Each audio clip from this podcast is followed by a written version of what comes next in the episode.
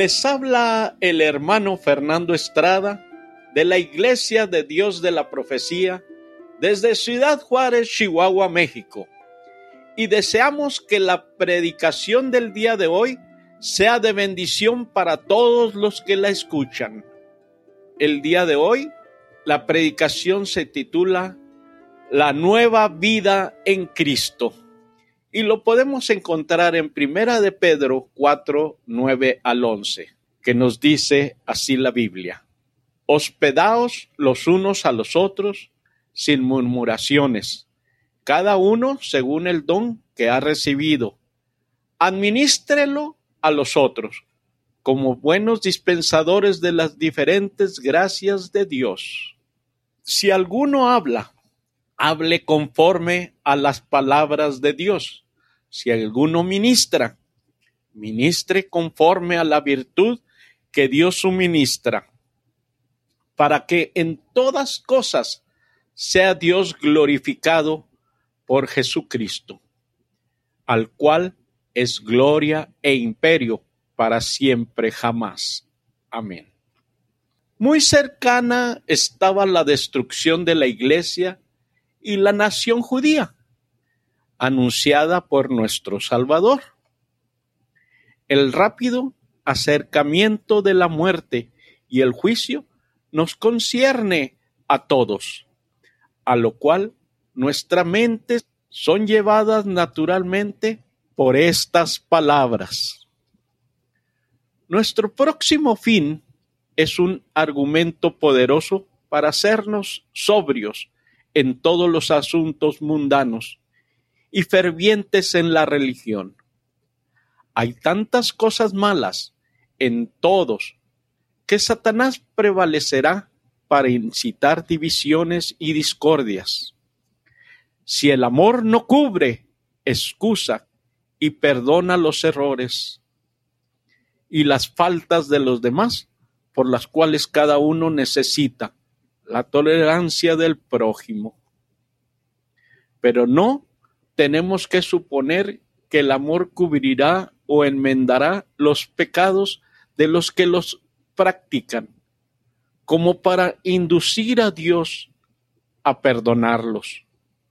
La naturaleza de la obra cristiana, que es obra elevada y difícil, la bondad del amo y la excelencia de la recompensa, todo requiere que nuestros esfuerzos sean serios y fervientes.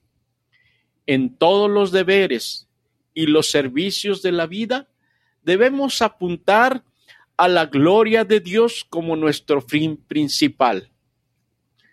Miserable e inestable es el que se aferra a sí mismo y se olvida de Dios.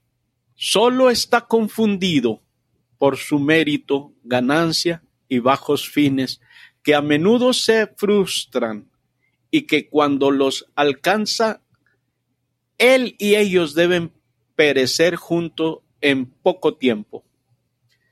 Pero el que se ha dado totalmente a Dios puede decir confiadamente que el Señor es su porción y que nada sino la gloria por Jesucristo es sólido y duradero. Eso dura para siempre. Si leemos Mateo 25, 14 al 30, nos podemos leer el ejemplo de los tres empleados. Porque el reino de los cielos es como un hombre que partiéndose lejos llamó a sus siervos y les entregó sus bienes.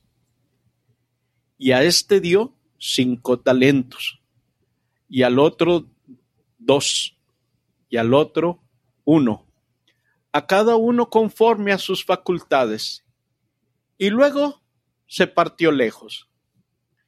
Y el que había recibido cinco talentos se fue y granjeó con ellos e hizo otros cinco talentos.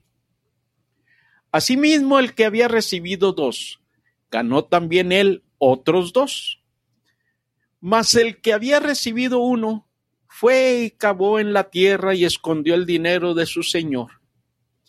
Y después de mucho tiempo vino el señor de aquellos siervos e hizo cuentas con ellos. Y llegando el que había recibido cinco talentos, trajo otros cinco talentos, diciendo, Señor, cinco talentos me entregaste, he aquí otros cinco talentos he ganado sobre ellos.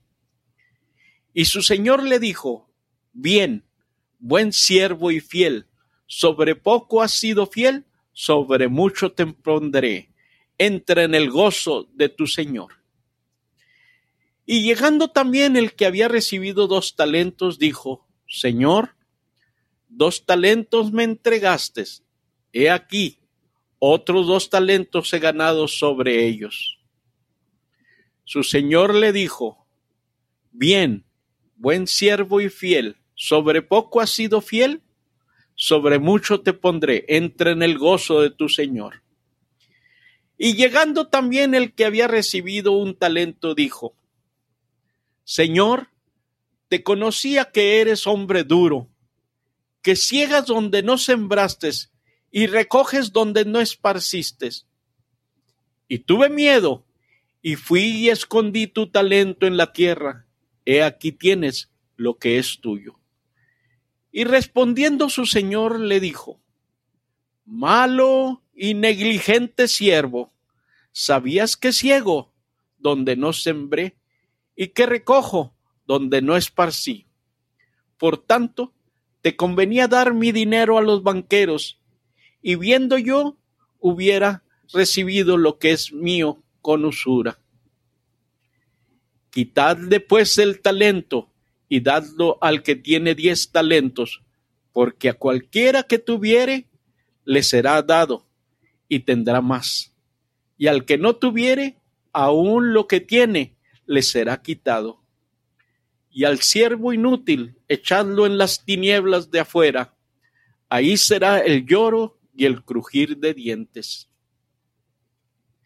Cristo no tiene siervos para que estén ociosos ellos han recibido su todo de Él y nada tienen que puedan llamar propio, salvo pecado. ¿Qué recibimos de Cristo? Algo es para que trabajemos por Él.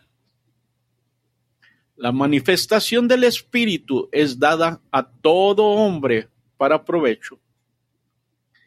El día de rendir cuentas llega por fin todos debemos ser examinados en cuanto a lo bueno que hayamos logrado para nuestra alma y para nuestro prójimo, por las ventajas que disfrutamos. No significa que el realce de los poderes naturales pueda dar mérito a un hombre para la gracia divina. Es libertad y privilegio del cristiano verdadero ser empleado como siervo de su Redentor, fomentando su gloria y el bien de su pueblo. El amor de Cristo le constriñe a no vivir más para sí, sino para aquel que murió y resucitó por él. Los que piensan que es imposible complacer a Dios y es en vano servirle, nada harán para el propósito de la religión. Se quejan de que Él exige de ellos más de lo que son capaces y los castiga por lo que no pueden evitar. Cualquiera sea lo que pretendan, el hecho es que no les gusta el carácter ni la obra del Señor. El siervo perezoso está sentenciado a ser privado de su talento. Esto puede aplicarse a las bendiciones de esta vida, pero más bien a los medios de gracia. Los que no conocen el día de su visitación tendrán ocultas de sus ojos las cosas que conviene a su paz. Su condena es ser arrojados a las más profundas tinieblas. Es una manera acostumbrada de expresar la miseria de los condenados en el infierno. A quien lo dicho, a los siervos fieles, nuestro Salvador pasa de la parábola a las cosas significadas por ella. Y eso sirve para clave para todos. No envidiemos a los pecadores, ni codiciemos nada de sus posesiones perecerán. Si leemos Mateo 11, vamos a leer de la siguiente manera. Pues si vosotros siendo malos sabéis dar buenas dádivas a vuestros hijos, cuánto más vuestro Padre que está en los cielos dará buenas cosas a los que le piden. Pedid como un mendigo pide limosna. Pedid como el viajero pregunta por el camino. Buscad como se busca una cosa de valor que perdimos, o como el mercader que busca perlas buenas. Llamad como llama a la puerta el que desea entrar en casa. El pecado cerró y echó llave a la puerta contra nosotros. Por la oración llamamos, sea lo que sea, por lo que oréis, conforme a la promesa, os será dado si Dios ve que es bueno para vosotros. ¿Y qué más querríais tener? Esto está hecho para aplicarlo a todos los que oran bien. Todo el que pide recibe, sea judío o gentil, joven o viejo, rico o pobre, alto o bajo, amo o sirviente, docto o indocto. Todos por igual son bienvenidos al trono de la gracia si van por fe.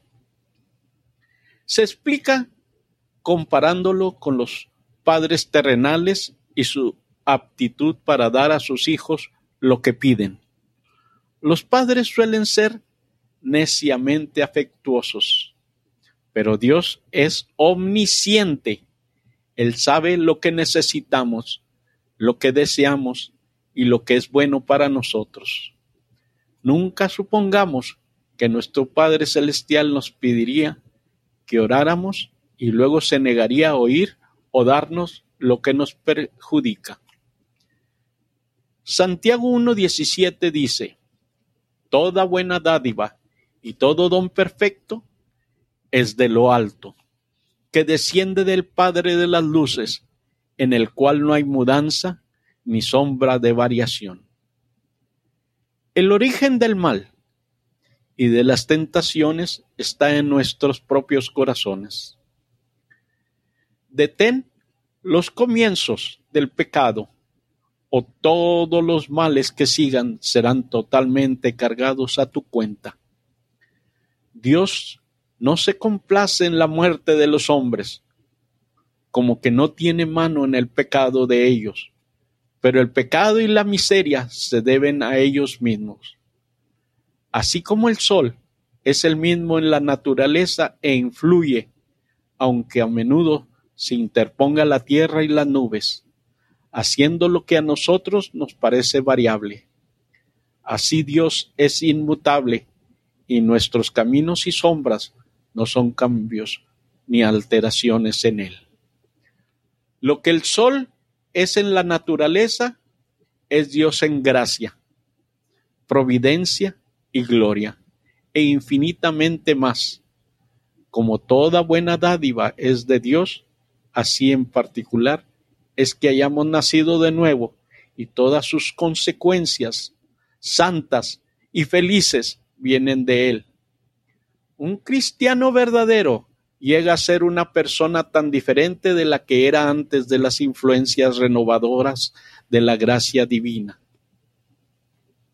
que es como si fuera formado de nuevo. Debemos dedicar todas nuestras facultades al servicio de Dios para que podamos ser una especie de primicias de sus criaturas. Si leemos Romanos 12, 1 al 2, que nos habla sobre la nueva vida en Dios.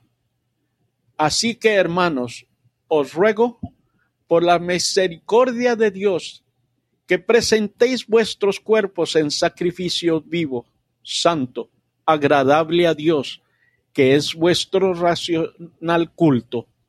Y no os conforméis a este siglo, mas reformaos por la renovación de vuestro entendimiento para que experimentéis cuál sea la buena voluntad de Dios, agradable y perfecta.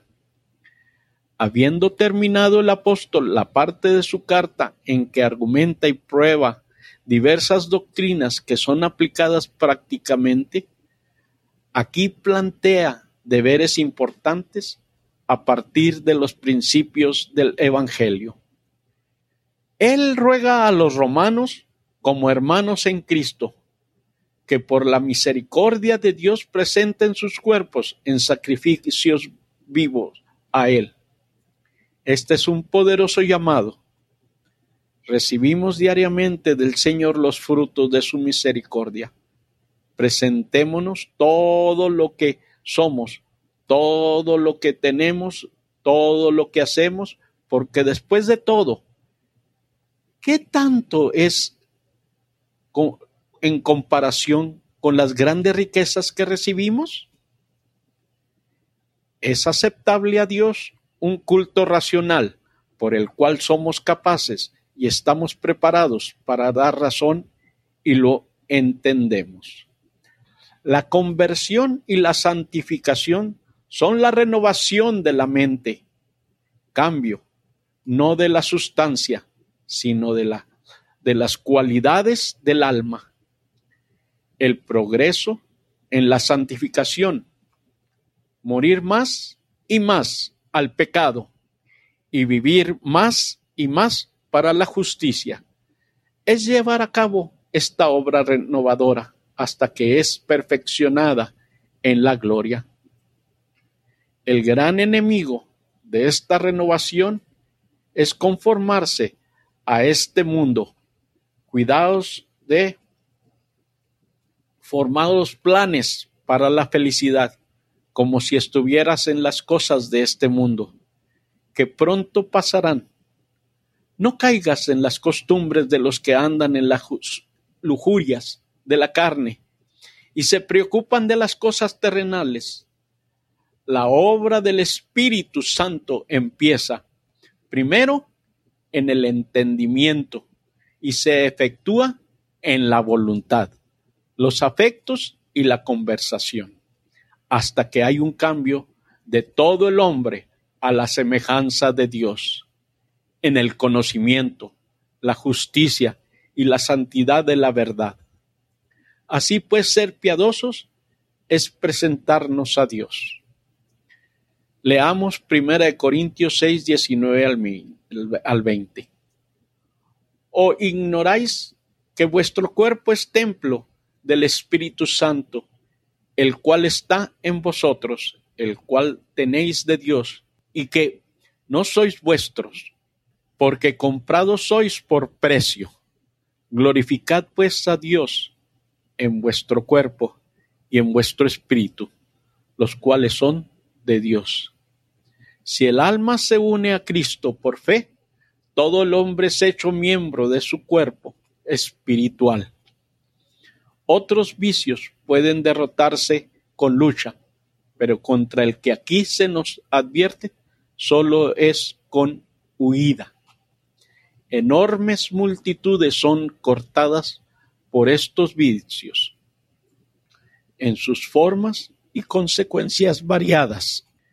Sus efectos no solo caen directamente sobre el cuerpo, sino con frecuencia en la mente.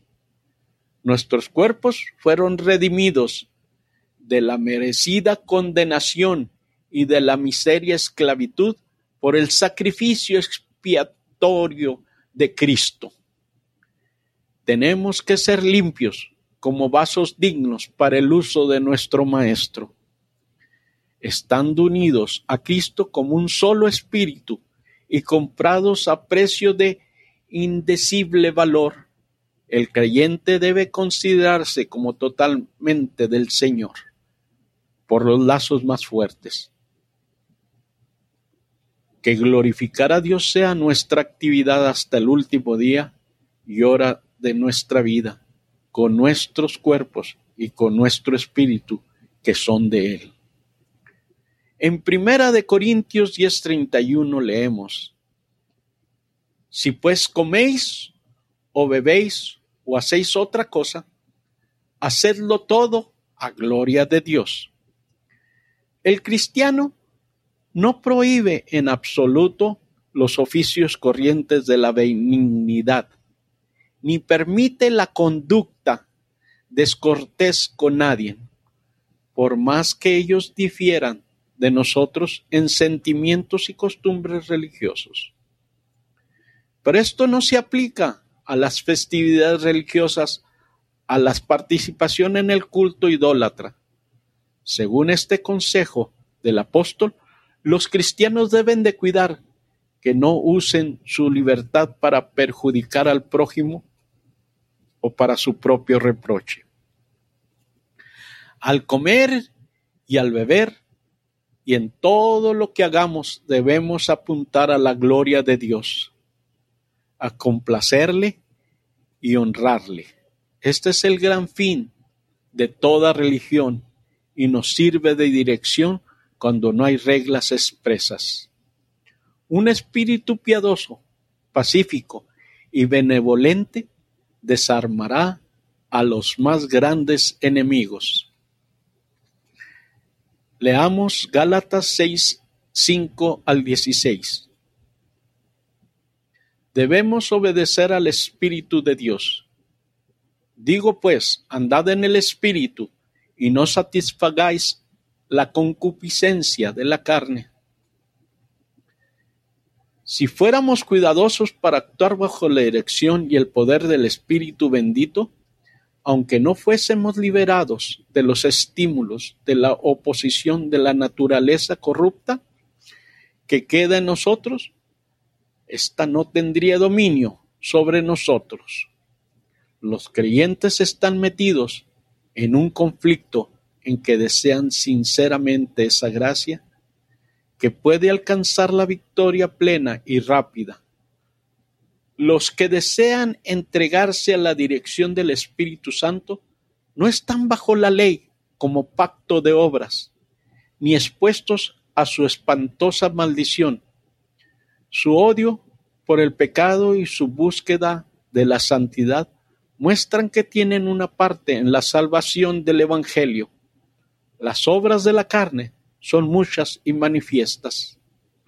Romanos 1.24 nos dice, por lo cual también Dios los entregó a inmundicia en las concupiscencias de sus corazones, de suerte que contaminaron sus cuerpos entre sí mismos. El poder invisible de nuestro Creador y la deidad están tan claramente manifestados en las obras que han hecho de modo que hasta los idólatras y los gentiles malos se quedan sin excusa. Siguieron neciamente la idolatría y las criaturas racionales cambiaron la adoración del Creador glorioso por animales, reptiles e imágenes sin sentido. Se apartaron de Dios hasta perder todo vestigio de la verdadera religión si no lo hubiera impedido la revelación del Evangelio. Porque los hechos son innegables, cualquiera sean los pretextos planteados en cuanto a la suficiencia de la razón humana para descubrir la verdad divina y la obligación moral, o para gobernar bien la conducta. Estos muestran simplemente que los hombres deshonrados Estos muestran simplemente que los hombres deshonraron a Dios con las idolatrías y supersticiones más absurdas y que se degradaron a sí mismos con los afectos más viles y las obras más abominables. Leamos 1 Corintios 6, 9 al 10. ¿No sabéis que los injustos no poseerán el reino de Dios? No erréis que ni los fornicarios, ni los idólatras, ni los adúlteros, ni los afeminados, ni los que se echan con varones, ni los ladrones, ni los ávaros, ni los borrachos, ni los maldicientes, ni los robadores heredarán el reino de Dios. Se advierte a los corintios de muchos males grandes de los cuales habían sido culpables anteriormente. Hay mucha fuerza en estas preguntas cuando consideramos que se dirigen a un pueblo envanecido con la ilusión de ser superiores a los demás en sabiduría y conocimiento.